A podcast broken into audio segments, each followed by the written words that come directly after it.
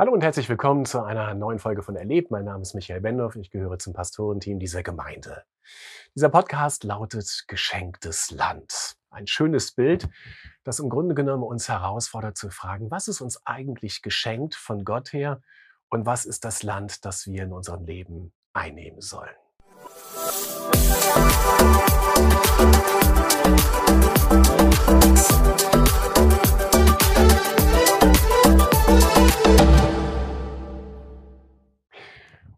dieser, dieses Thema, was ich heute mit euch bewegen möchte, das bezieht sich auf unser Jahresmotto, auf diese Situation damals des Volkes Israels an der Schwelle zum, zum verheißenen Land. Mose war gestorben, Josua war der neue Führer. Und nun ging es darum, dieses neue Land einzunehmen, über den Jordan zu gehen und wirklich das neue Land einzunehmen. Und dazu gibt es einen ganz schönen Vers aus dem ersten Kapitel, Vers 3, wo Gott sagt, ich gebe euch jeden Ort zum Besitz, den ihr mit euren Füßen betretet. Ich gebe euch jeden Ort zum Besitz, auf den ihr mit euren Füßen tretet. Das ist schon eine ganz starke Zusage. Sie waren ja noch gar nicht drin in diesem neuen Land. Sie waren noch jenseits des Jordans. Sie wussten, sie mussten irgendwie diesen Jordan überqueren. Und dann dieser Zuspruch von Gott.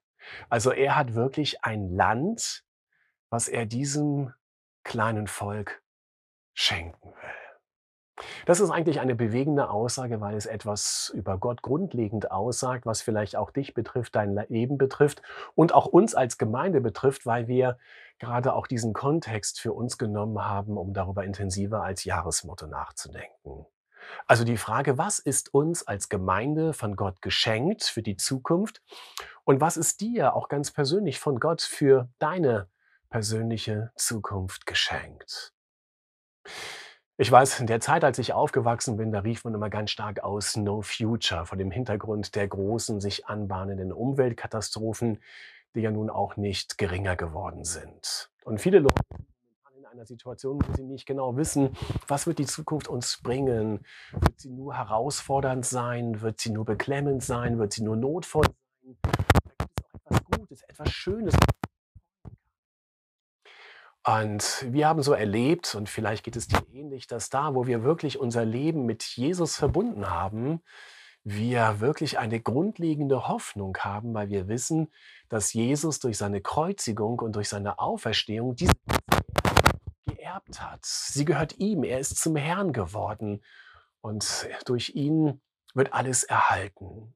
Und wenn er wirklich der Herr dieser ganzen Schöpfung ist, dann glaube ich zutiefst, dass es ein Land gibt, bildhaft gesprochen, womit er uns wirklich beschenken will. Er hat eine Zukunft. Er hat eine Zukunft für dich, er hat eine Zukunft für er hat eine Zukunft für uns als Braunschweiger Friedenskirche.